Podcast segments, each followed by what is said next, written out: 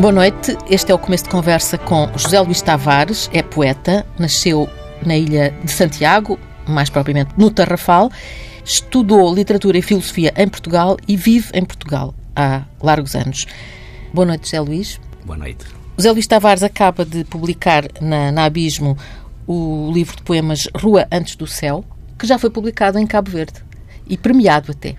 Bom, o livro foi publicado em Cabo Verde, mas em coedição com o Abismo. Portanto, é a mesma edição que saiu em Portugal e que saiu em Cabo Verde também, que foi lançada há pouco. Foi lançado há pouco tempo, mas já tem um prémio. Não estou enganada, pois não? Tem não, um não. prémio. O livro, portanto, ganhou o prémio enquanto inédito prémio da Academia Cabo-Verdiana de Letras, patrocinado por um banco, Comercial de Atlântico, se é que posso dizer o nome aqui. E a Academia Cabo-Verdiana de Letras. Sim, sim. Portanto, este é um livro que antes de ser já era, portanto já, já tem prémio porque é um livro premiado sem ter sido ainda publicado primeiro. Portanto, esperamos agora os prémios depois de, de ser publicado. Zé Luís Tavares nasceu em 10 de junho, data uh, heroica, de 1967.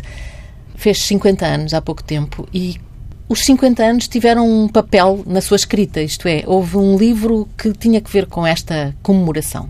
Bem, esses 50 anos que eu comemorei há, há uns meses é uma coisa estranha para mim, porque ainda não, não tenho dado por ter vivido uh, 50 anos. Aliás, ninguém dá, portanto, pelo tempo que vive, a não ser quando a idade começa a pesar. Uh, bom, na verdade são dois livros. É o livro Polaroids de Distintos Naufrágios, que é um livro escrito propositadamente, que tem a ver com a circunstância de durante alguns anos, uh, pelo dia dos meus anos, portanto, em vez de receber prenda, dava, dava eu.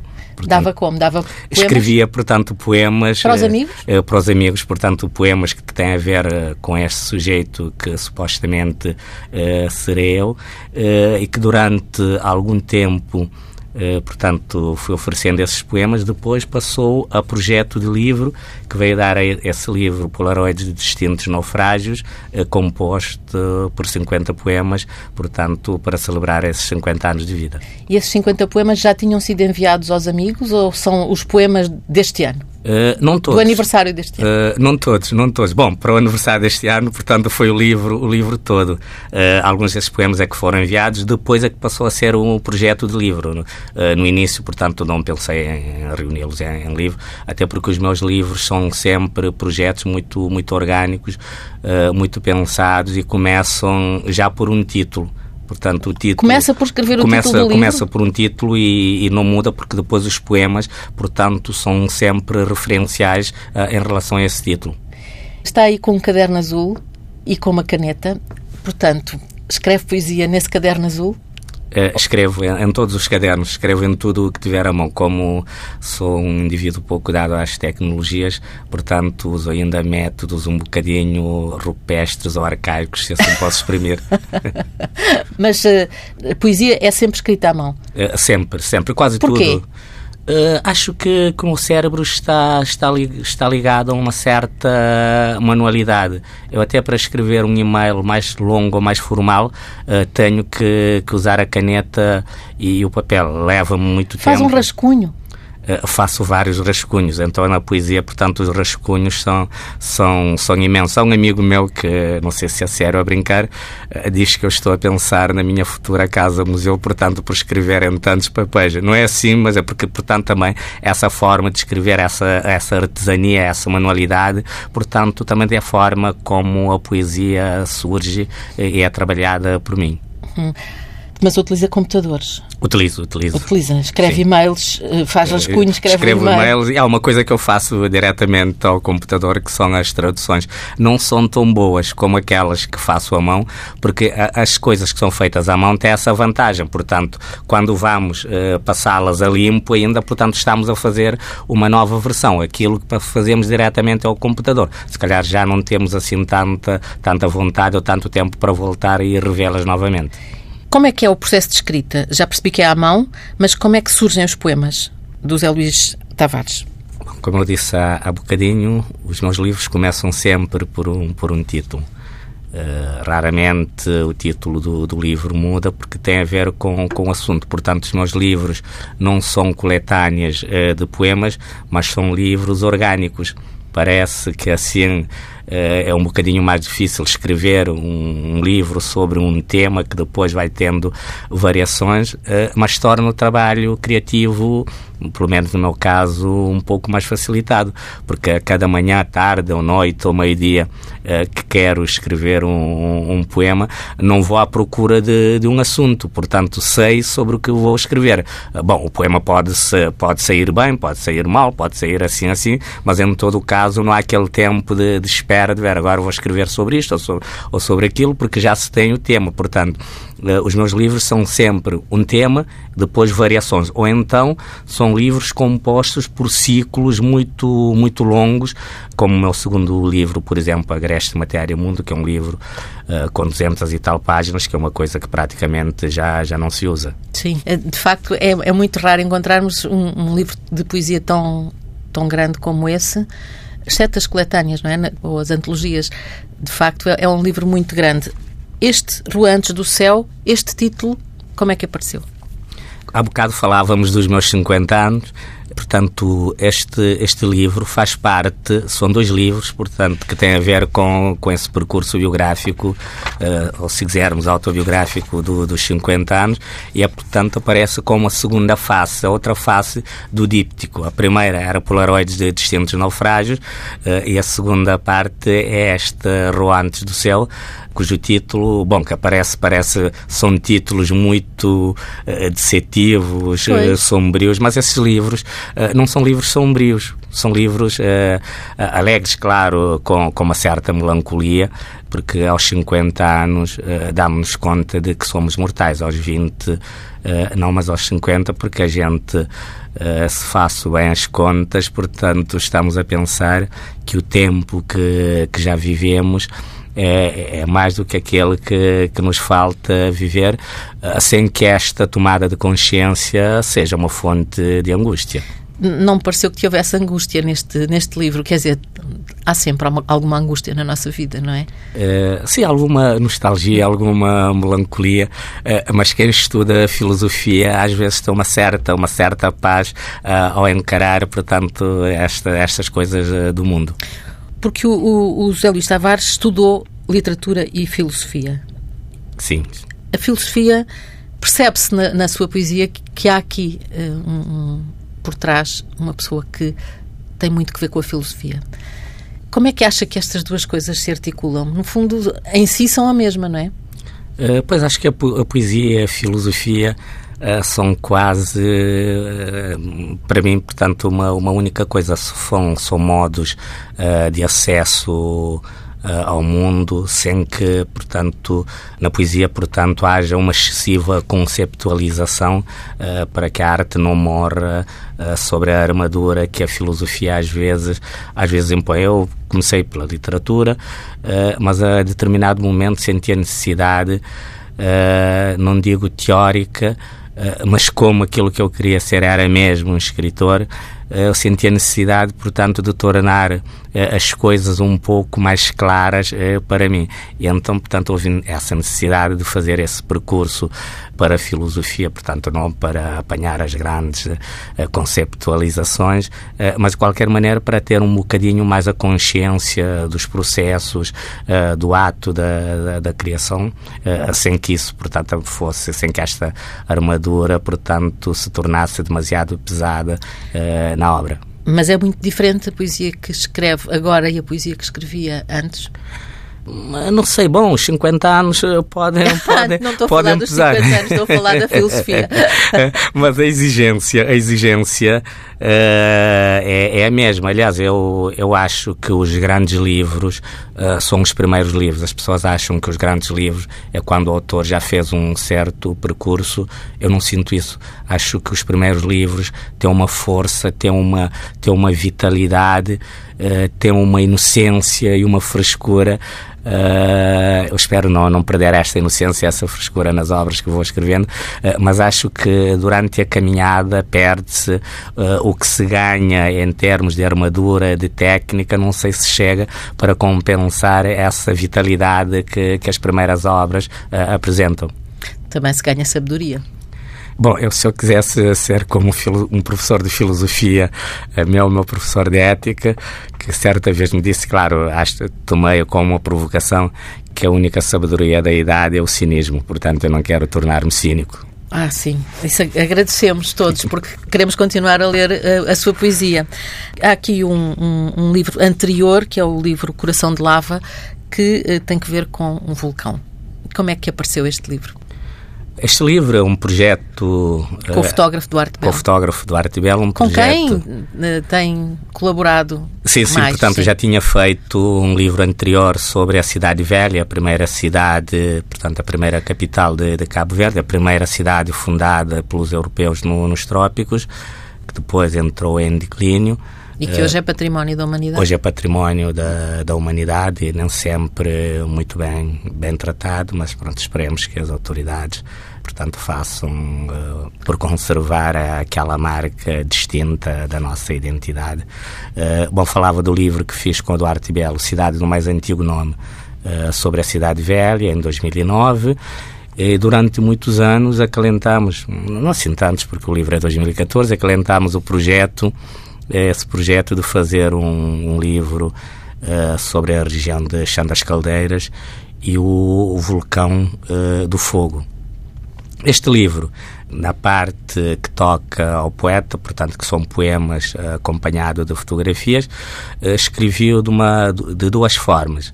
A primeira foi imaginar o vulcão, uh, imaginar a região de Chão das Caldeiras, onde eu nunca tinha estado, e escrever os poemas. Uh, depois houve uma segunda parte que foi a escrita depois da visita ao vulcão uh, e à região de Chão das Caldeiras. Depois, no final, misturei esse, esses poemas, portanto, os anteriores à visita e os posteriores, para ver se conseguia discernir, portanto, a marca de uma vivência e não encontrei, não? E não encontrei nada de, de diferente, o que me leva a pensar portanto que qualquer ato de criação, portanto, sobrepõe-se sempre ao real empírico que está na, na, na origem da, da obra. Hum. Viu o vulcão, algum vulcão uh, em erupção? Ainda há pouco tempo, há pouco, há dois anos, houve uma erupção uh, em Cabo Verde. Chegou a vê-lo, não estava lá. Uh, bom, este livro tem uma particularidade. Nós recebemos o livro da gráfica no dia em que o vulcão entrou em erupção uma coincidência tremenda. Um amigo, o próprio vulcão. O próprio vulcão, o vulcão do fogo. Um amigo meu uh, americano, que é muito brincalhão, disse-me que se fosse num outro país da África, que não Cabo Verde, uh, seríamos uh, mortos por superstição. Portanto, que tínhamos sido nós a desencadear a fúria do vulcão, que é tido como algo sagrado, inclusive é, em Cabo Verde. Mas não assistiu, não estava lá. Não estava, em, em não, Verde, não estava. Bom, e quando, quando, quando fui, quando regressei a Cabo Verde, o livro foi feito em Portugal para o lançamento, o vulcão uh, estava em, em, erupção, em plena erupção, porque aquela erupção tempo, sim, sim, demorou vários, uh, já, não, já não tenho a ideia quanto tempo é que durou.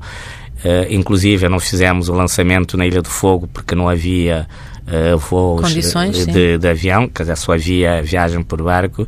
Eu de barco, portanto, chegava à Ilha do Fogo a meio morto. porque eu não gosto de andar de barco? Uh, não, porque aquela há um canal entre a Ilha de Santiago e a Ilha do Fogo.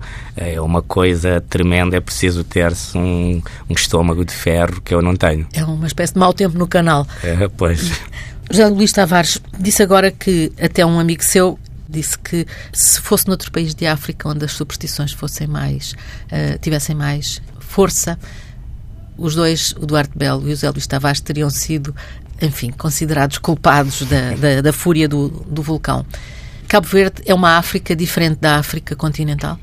Quando se faz uma pergunta a um cabo-verdiano, ele tem tendência uh, sempre a pensar que Cabo Verde é uma África diferente mas todos os países são países diferentes. Acho que também Portugal é diferente da Alemanha, da Finlândia.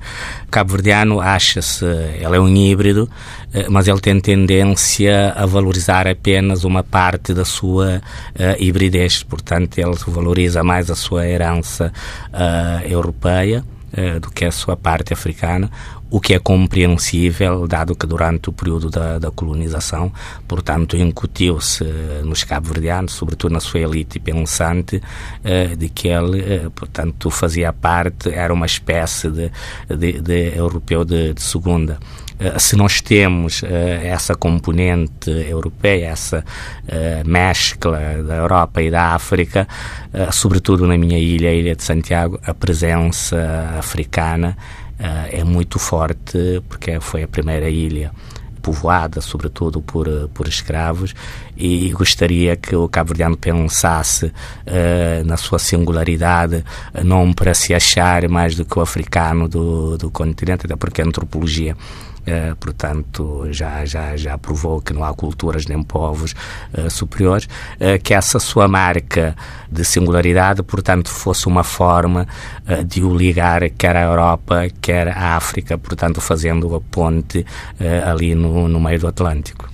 Falou agora da questão da escravatura não só Cabo Verde foi povoado, como foi também um, um, um ponto de passagem, digamos, dos, dos, barcos negreiros para a América.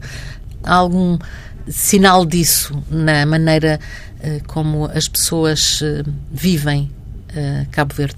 Há alguma questão com a escravatura? Bom, a escravatura, sobretudo na, na, minha ilha, onde esteve o entreposto de escravo na Cidade Velha, portanto, que era um entreposto negreiro, para onde os escravos eram, eram levados, eram, portanto, ladinizados, porque assim valiam mais, mais valiam dinheiro. Mais. Exatamente, portanto, eram considerados mais valiosos que os escravos ditos buçais. que termo, meu Deus. Essa marca está sempre está presente na cultura da, da Ilha de Santiago, também na ilha, na ilha do Fogo e, sobretudo, na língua cabo-verdiana. Eu lembro-me sempre daquele dito do, do, Virgílio, do Virgílio Ferreira, uh, que já não me lembro bem, da minha língua vê-se o mar. Eu costumo dizer que da minha língua, que é a língua cabo-verdiana, se quisermos, o crioulo de Cabo Verde, uh, vence séculos de escravidão e dor portanto, porque aquela língua é fruto de tudo o que se viveu ali naquele entreposto, uh, naquela cidade, portanto, que é berço de todos os cabo-verdianos. Esta história da presença europeia, enfim, há uma literatura em Cabo Verde. Há uma história literária de Cabo Verde. Não, não, é, não é só depois da independência. Havia, sempre, sempre houve uma cultura própria em Cabo Verde. Dizia-se até que eram, digamos, que os cabo-verdianos eram uma espécie de nata da, da literatura africana de língua portuguesa. Mas agora o Zé Luís introduziu a questão do crioulo. O Zé Luís escreve em crioulo ou em português? Eu escrevo em português e em, e em crioulo. Claro que eu tenho mais facilidade em escrever em, em português do que em crioulo, porque o crioulo é uma língua uh, semiágrafa, eh, portanto, não é ensinada na, nas escolas, portanto, durante, até durante muito tempo foi uma língua proibida. Uh, hoje já há alguns avanços, uh, enquanto eu para escrever o português aprendi o, alfabeto, aprendi as sílabas, as palavras e tal, e todo esse arsenal, portanto, que eu adquiri formalmente, que eu não, tanto que em relação a crioulo, não adquiri, nem as crianças cabo-verdianas, uh, portanto, ainda hoje adquirem, porque passado 42, 42 anos uh, depois da independência, ainda não conseguimos oficializar a língua cabo-verdiana, nem conseguimos ensiná-las às nossas crianças nas nossas escolas, que é uma forma de preservar Uh, o português, portanto, duradouramente, porque enquanto as crianças cabo-verdianas não dominarem formalmente os dois sistemas, haverá sempre interferências do português no crioulo de Cabo Verde, como haverá interferências do crioulo de Cabo Verde no português. Mas é a língua, é em crioulo que as pessoas se entendem, que as pessoas comunicam em Cabo Verde. Só em situações formais é, é que as pessoas falam o português em Uh, em Cabo Verde escrever, escrevem, escrevem em português, portanto, porque têm um domínio uh, formal, mas no dia a dia uh, as pessoas comunicam em crioulo de, de, Cabo Verde. O que, se, o que se está a tentar fazer, ou o que se deve fazer, portanto, é levar o português para os lugares da informalidade e, e, subir o crioulo ou a língua cabo-verdiana para os, para os patamares da, da, da formalidade. Só assim eh, teremos um, um, verdadeiro bilinguismo em Cabo Verde, porque nós vivemos uma situação de diglossia em que, uma, em que há uma língua, portanto, dominante uh, socialmente, com mais prestígio, e depois há um, uma língua que durante muito tempo uh, se dizia que, que, não era, que não era língua, portanto, a definição de língua é uma coisa política, língua é aquilo é que um Estado define, portanto, como sua língua.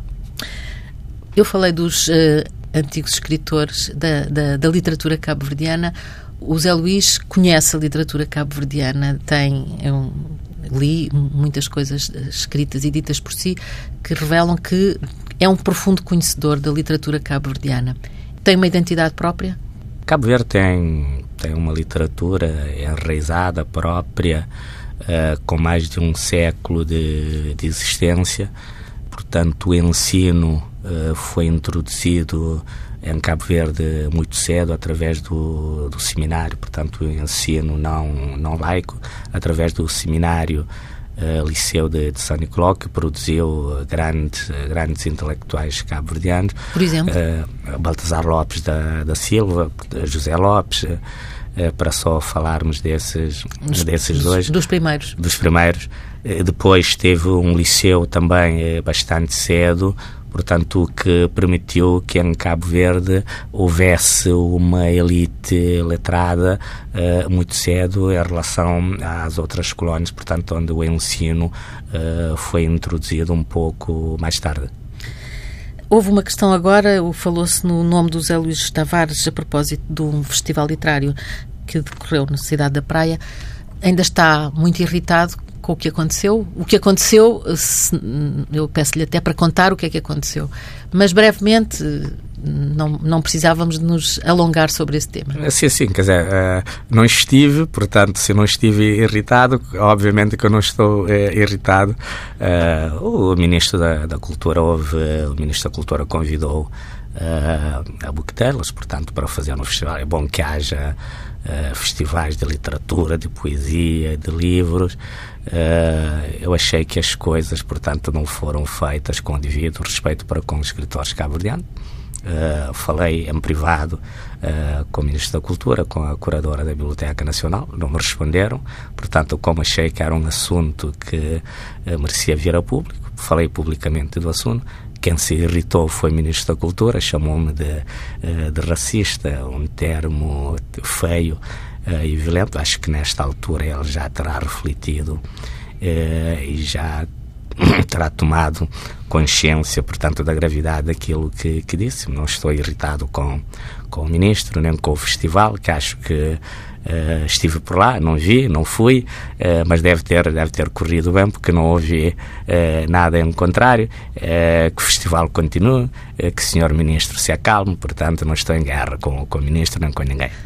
José Tavares, Cabo Verde é sobretudo falado por causa da música. A música em Cabo Verde tem um peso enorme e é muito divulgada, é muito conhecida. Enfim, a Cesária Évora foi o, o, o nome exponencial e depois, depois dela muitos outros autores e cantores têm sido conhecidos. O Zé Luís gosta de música cabo-verdiana. Uh, gosto imenso de, de, música, de todo tipo de, de música, obviamente uh, da música cabo-verdiana temos uh, cantores e compositores.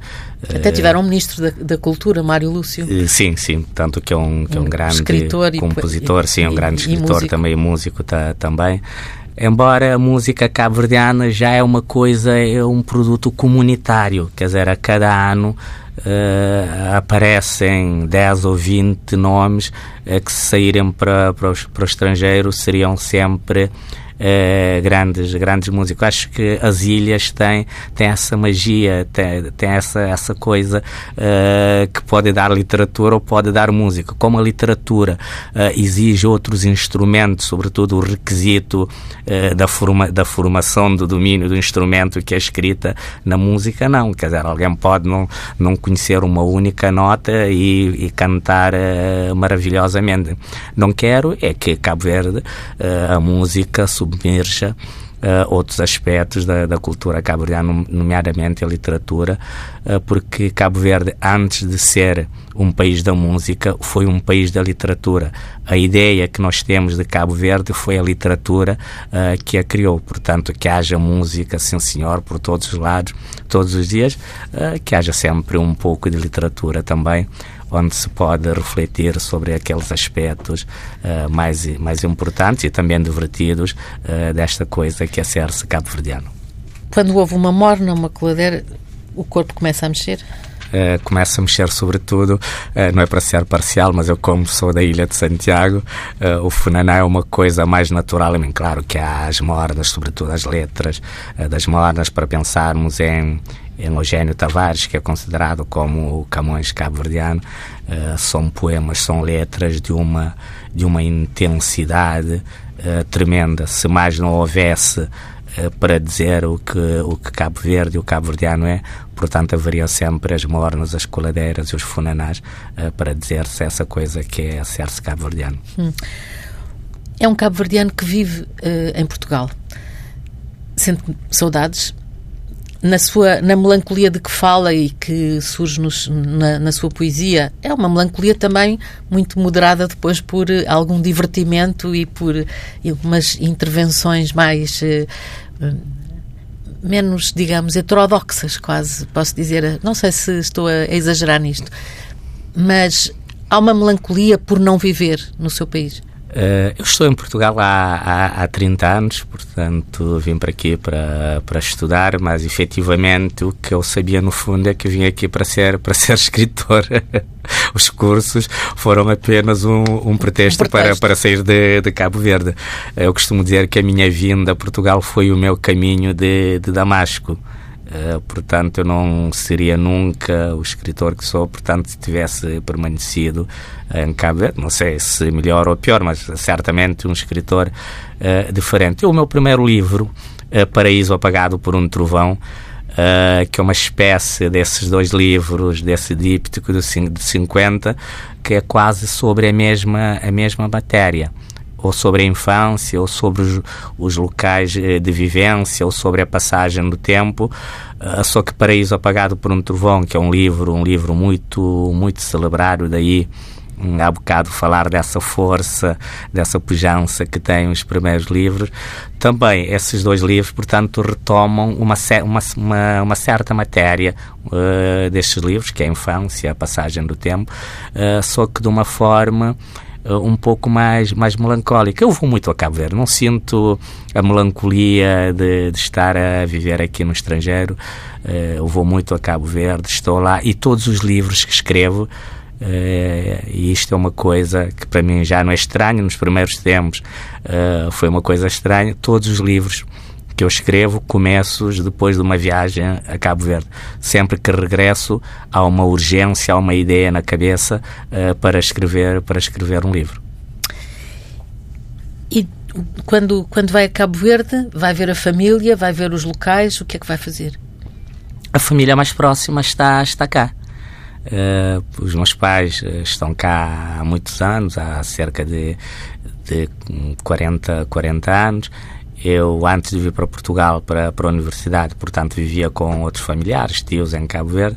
Só aos 20 anos é que pude juntar-me à minha família, aos pais, mãe, uh, irmãos que, que já cá estavam. Portanto, e foi o último a chegar, o último irmão a vir? Uh, não, não o último, o penúltimo, o penúltimo a vir para, para Portugal. É certo que houve, que houve um, um período durante 10 anos em que eu estava uh, afincadamente a tentar ser escritor, em que não soube praticamente nada de Cabo Verde. O, o, meu Cabo Verde era o Cabo Verde que estava dentro de mim ou o Cabo Verde que eu tentava recriar na, uh, nas minhas obras. Mas agora, tanto de há 15 anos a esta parte, vou lá com muita. Uh, com muita frequência e espero um dia desses ir para lá de vez. Mas sair de Cabo Verde nessa altura era uma necessidade, não é?